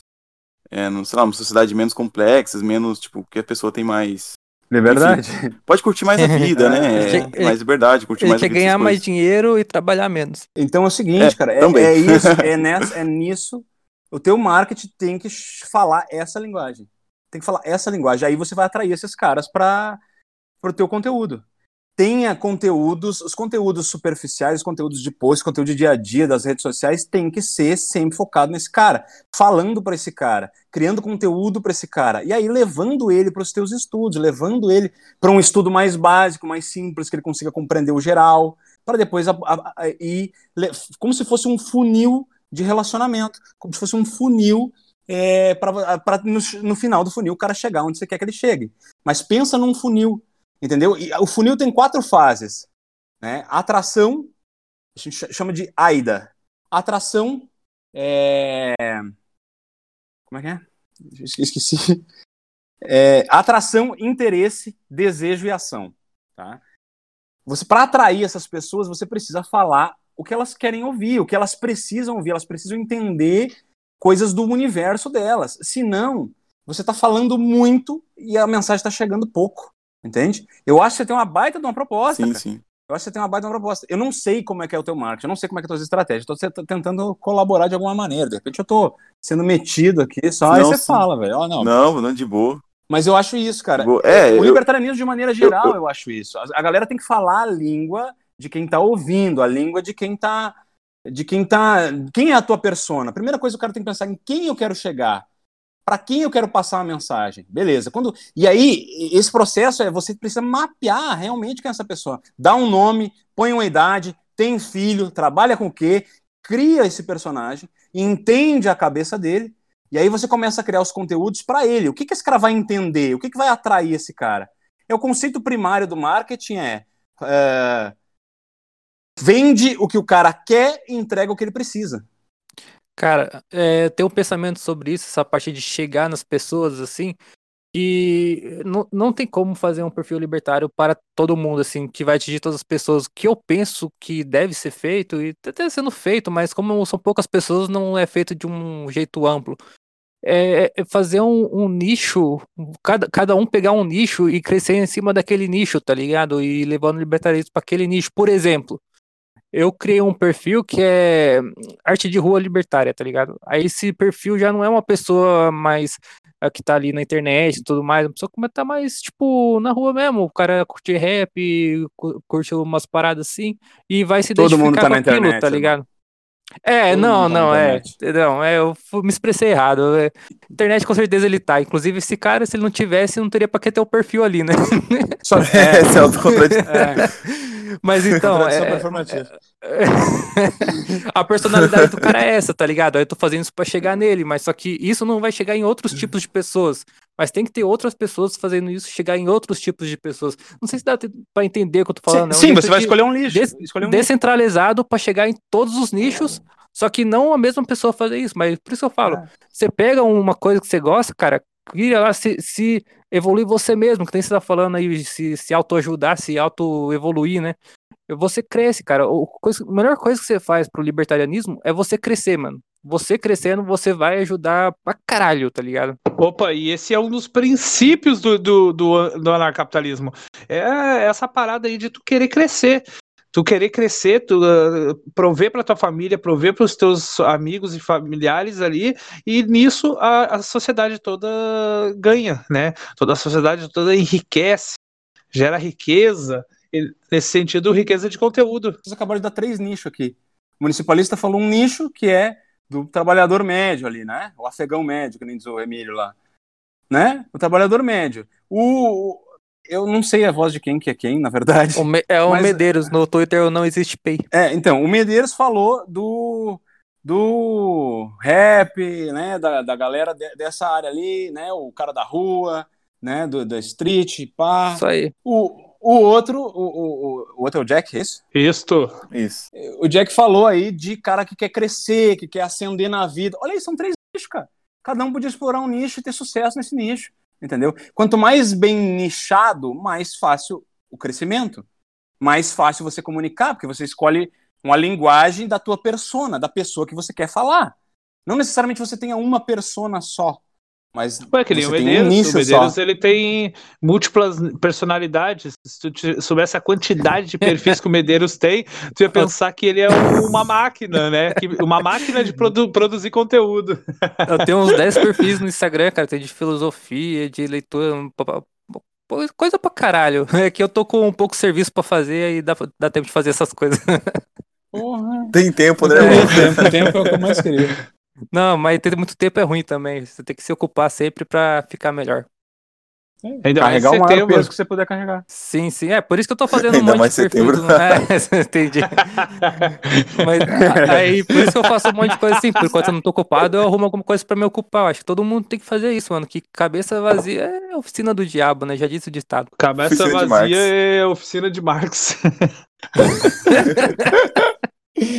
Mas, cara, o desenvolvimento do ser e o desenvolvimento da personalidade justamente passa por isso. A gente carregar peso. A gente... é, que, é que nem crescer na academia, cara. É que nem crescer na academia. Você vai lá e começa a pegar menos peso do que você suporta, menos peso do que te causa desconforto, você fica ali no confortável, no. Ah, isso aqui tá de boa. Você não evolui, cara. Você vai estagnar. a vida, o desenvolvimento da, da individualidade, o desenvolvimento do ser, do ser completo, do ser é, que tem domínio de si mesmo, que tem posse de si mesmo, né, a consciência da nossa psique, esse desenvolvimento passa pela quantidade de peso que a gente assume na vida, a quantidade de responsabilidade que a gente assume na vida, que é o que eu estava falando antes. O meu recado forte para a galera do Muay Thai é esse: assuma a responsabilidade, faz o bagulho acontecer, entendeu? É, antes alguém aqui falou sobre é, o marxismo é, e a questão de ah, os outros me devem, os outros não sei o quê, de que, o, o coletivismo de maneira geral. De, de geral. Sim, é, sim. o Medeiros falou, né? O coletivismo de maneira geral, certo? Isso uhum. nada mais é do que o seguinte: eu costumo dizer pra galera do Muay Thai o seguinte: tem dois jeitos de você ser um vencedor, de você ser um campeão, né? É, é, um deles, eu, eu dou o exemplo do prédio. Por exemplo, pensa o seguinte: você, a tua meta de vida, você quer ser um campeão eh, ou você quer ser um vencedor construindo o prédio mais alto da cidade. Essa é a tua meta. A minha meta de vida é eu quero na minha cidade, eu quero construir o prédio mais alto. OK? Tem dois jeitos de você ser um vencedor aí. Para mim só um é vencedor, mas tem dois jeitos. Né? O primeiro jeito, você destrói todos os outros prédios. Pronto. é, o teu prédio é o mais alto. Muito você, bom, você, muito bom. Você, você alcançou teu objetivo, entendeu? Você é um vencedor, bota aspas aí. Você é um vencedor, entendeu? Agora, agora, o outro jeito é o quê? O outro jeito é, você quer construir o prédio mais alto da cidade, e você vai lá e constrói a porra do prédio mais alto da cidade. Ponto, acabou. É, mano. Então, tipo, isso vem de responsabilidade, de carregar peso, de se desenvolver, de desenvolver a sua individualidade. Você indo lá e construindo a, a porra do prédio mais alto da cidade, isso não é bom? Não é bom para todo mundo? É bom para ti? Sim. Você atingir o teu objetivo? É bom para os outros que vão usufruir do prédio? É bom para o outro cara lá que vai dizer: "Não, vou construir mais alto ainda". E todo mundo ganha com essa porra. E a sim, tua analogia é perfeita, ela pode ser utilizada para conversar com qualquer estatista socialista e explicar uma, a, a, estrutura econômica do socialismo e do capitalismo. Olha que fera, cara. Olha isso. É, olha isso. É, eu não, tinha, eu não tinha pensado por esse lado, mas se tu olhar, é, uma sim. versão é, é, é coletivista, uma versão é socialista é socialismo, é que marxismo e. Que busca a, a, a expropriação ali, né? Ah. Vai diminuindo a riqueza à, sua volta para tentar manter concentrado num ponto, e a outra a, constrói um prédio a mais, ou seja, co, contribui com mais riqueza ainda para a sociedade. Fera demais. É. Eu tô começando a achar que professores de Muay Thai uh, são bons em analogia, porque uma, quando eu fui fazer minha primeira luta no K1, o meu pro, o, eu eu tava super estressado, com a cabeça assim, já tava no ringue, tava me, me ajustando as luvas ali, e eu disse, tá, me dá uma dica aí, me dá uma dica rápido, rápido, que era a minha primeira luta, cara, tava assustado. Nervosaço. E, uhum. Nervosaço, nervosaço. E aí ele olhou para mim, olha só, não tem dica. Mas se imagina que ele entrou na tua casa e se tu não chegar e acabar com ele, ele vai te desmanchar cara. Cara, aquilo ali me subiu o sangue, assim, ó. Eu, eu comecei a explodir, velho. ó, sério, foi a melhor coisa que ele podia ter me dito. Olha, se tu não acabar com ele, ele vai te desmanchar, cara. E eu, o quê? Puta que pariu, já. Agora vamos cara, lá. Tô imaginando todo mestre de, de Muay Thai como se fosse um mestre Miyagi, tá ligado? Ó, Muay Thai, Muay Thai não é arte marcial. Muay Thai não é arte marcial. Inclusive. Não é? Não é. Não é. Não é. Agora Nunca foi. você me pegou de surpresa. Eu, então, é, eu também. A maioria dos brasileiros, Muay Thai é que nem um boxe, é que nem o wrestling, é um esporte de combate, nasceu assim. O Muay Thai, ele derivou de uma arte marcial chamada Muay Boran. Ele foi, ele, ele foi tirado coisas desse Muay Boran e foi tirado coisas do boxe ocidental e foi criado o Muay Thai como um esporte. Ele nasceu como esporte. E o Muay Thai, eu... tipo, no Brasil os caras falam, ah, o Muay Thai tem dois mil anos, arte marcial milenar. Não, o Muay Thai é de 1929.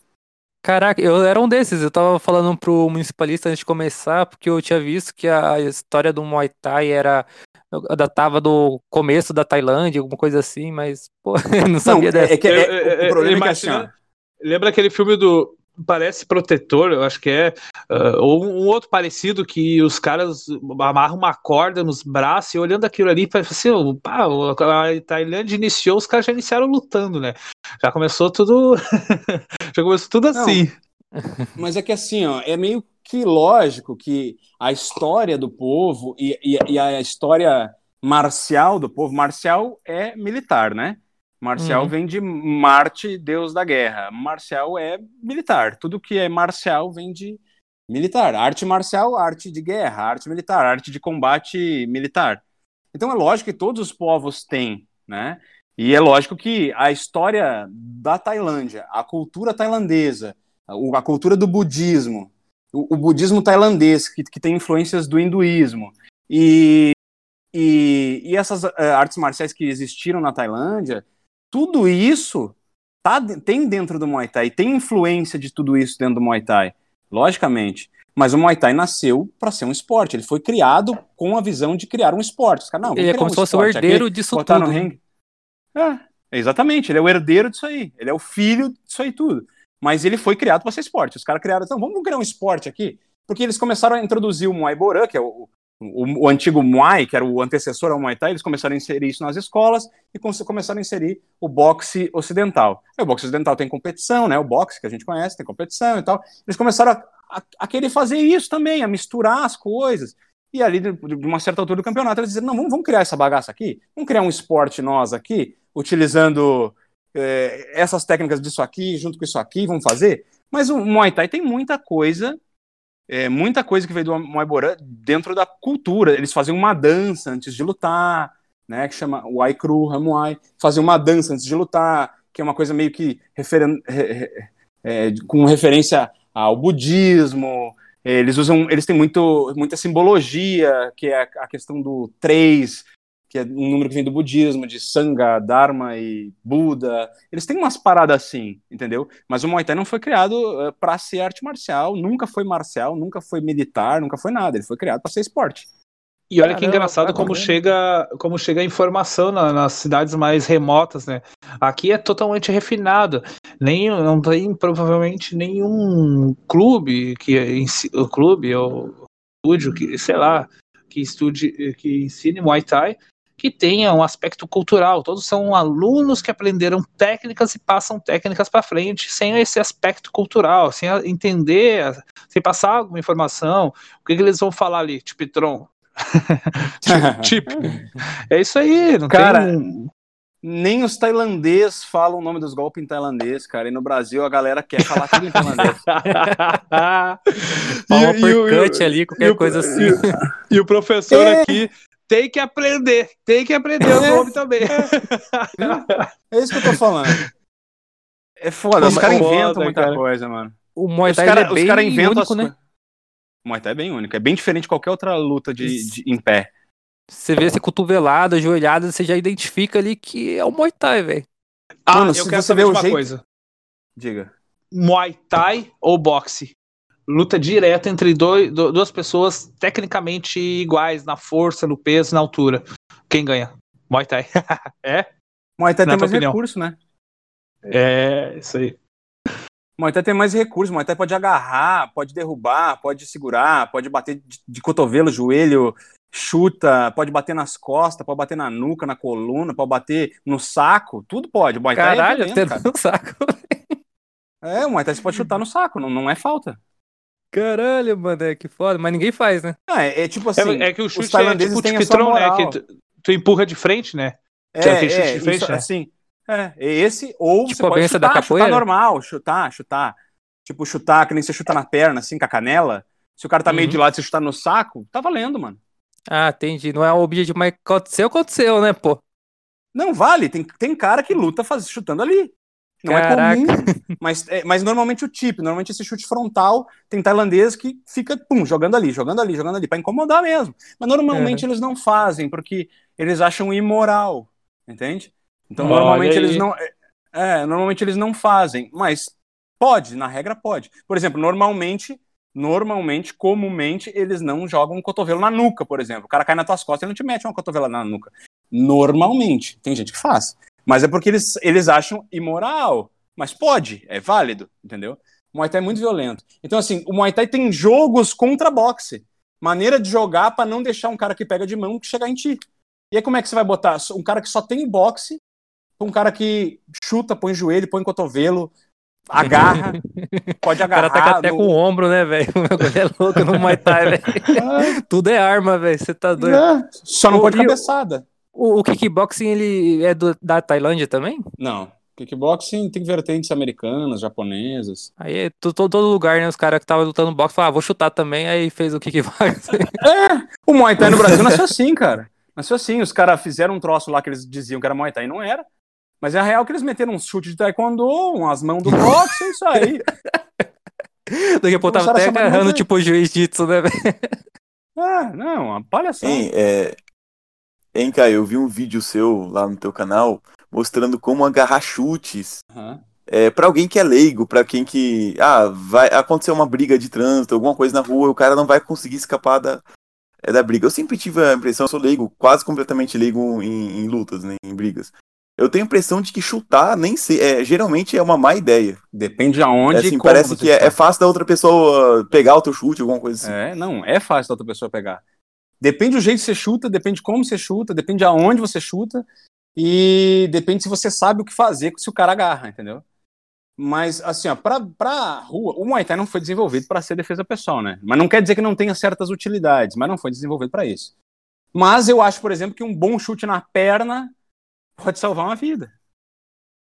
Entendeu? É, o cara Um chute não na coxa, o chute mais na baixo, perna, né? né? Ele não É. vai se defender de um chute da perna. É mais Porque difícil de agarrar, coxa- dói pra caralho. Um cara chute que é na coxa ali e deixa, deixa o cara. Deixa o cara sem caminhar na hora e e durante mais três dias caminhando falseado. É, eu sei porque eu já tomei um chute na canela ali. Eu fiquei mancando o ano novo não, inteiro. não, mano. não, não, não é na canela, velho. Tu- imagina tu, tu, dá, tu dá um chute em alguém, o cara pegar tua perna e dar uma cotovelada no meio da tua coxa, acima do joelho. Cara, tu vai ficar uma semana, assim, ó, du- duas semanas, sei lá, com aquilo doendo ali, parece que te Dói. esmagou o músculo, cara. Dói, dói O, o meu foi no, na, na coxa do. Na batata da perna. Porra, eu fiquei. Caminha- Dói pra caralho eu fiquei- também. Eu fiquei o, o ano. Fui no ano novo, né, mano? Na virada do ano, e fiquei mancando a virada do ano inteiro, velho. Não pode pular. A sete ondinha. É. Tu ainda tá preso mano. no ano que. Qual ano que tu tá preso? não passei o ano, né? Pô, mas é É. foda. Esse negócio de chute assim na perna, assim, quem não briga, assim, não luta, não tem noção da força do negócio, né? Dói demais, velho. Dói demais. Se tu chutar a coxa de alguém que é despreparado, que nunca treinou, que não sabe fazer nada e tomar Derruba a na hora. inteira, arregaça a perna do cara. O cara vai chorar pra mamãe, velho. Dói muito. Muito bom, muito bom, pessoal. Esse foi o nosso podcast de hoje. E é o seguinte. eh, eu quero agradecer o Caio por nos prestigiar com a sua presença virtual aqui. E, e eu gostaria que o Caio, o Medeiros e o municipalista fizessem as considerações finais, falassem o que acharam do podcast, da presença do Caio. Cara, é, eu, fera demais, pô, gostei muito. O Caio aí, com certeza vai ter outros convites, um cara muito foda. E eu acho que a maior mensagem assim, do podcast talvez seja a parte de crescimento pessoal, né? Você saber passar sua imagem do mundo e se melhorar como pessoa. Então, foca nisso, galera. Por hoje é isso. É isso aí, galera. Eu gostei muito dessa conversa nossa. A gente falou bastante também, a gente bateu na tecla de que o que importa é o teu crescimento individual- e a tua moral individual. Não adianta chegar um cara que tem uma moral coletivista, um cara que tem um pensamento de mundo que ele espera que os outros façam por ele, dizer que o Estado tem que acabar e que ele tem que eh, se virar de uma hora para outra. Ele não vai aceitar isso. Então foquem no crescimento indi- individual e na moralidade mais forte, mais é, autônoma. Então, esse é o meu regado e eu gostei muito dessa conversa por causa dessa explanação. Então, galera, só tenho a agradecer. Obrigado pelo convite, sem palavras mesmo. É, foi foi um, bate-papo muito agradável. Eu acho que, é, sei lá, estou à disposição sempre que convidarem. Eu gostei demais. E, e- ah, eu acho que eu acho isso. Treinem Muay Thai. Primeiramente, treinem Muay Thai.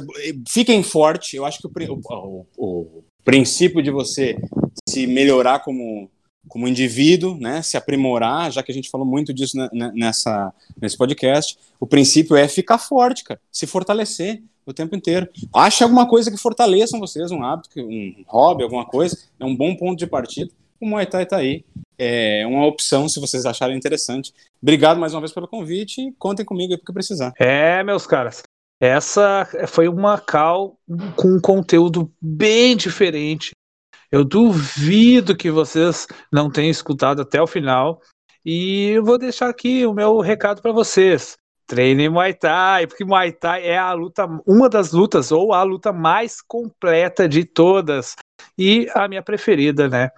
Uh, o que eu tenho para dizer é isso aí. Muito obrigado, Caio, pela presença. Quero você novamente em mais algum episódio aí para a gente bater aquele papo. Provavelmente no Anarcocast numa sexta-feira aí para comentar as notícias. Muito obrigado, Medeiros. Muito obrigado, municipalista. Um forte abraço a todos. Valeu!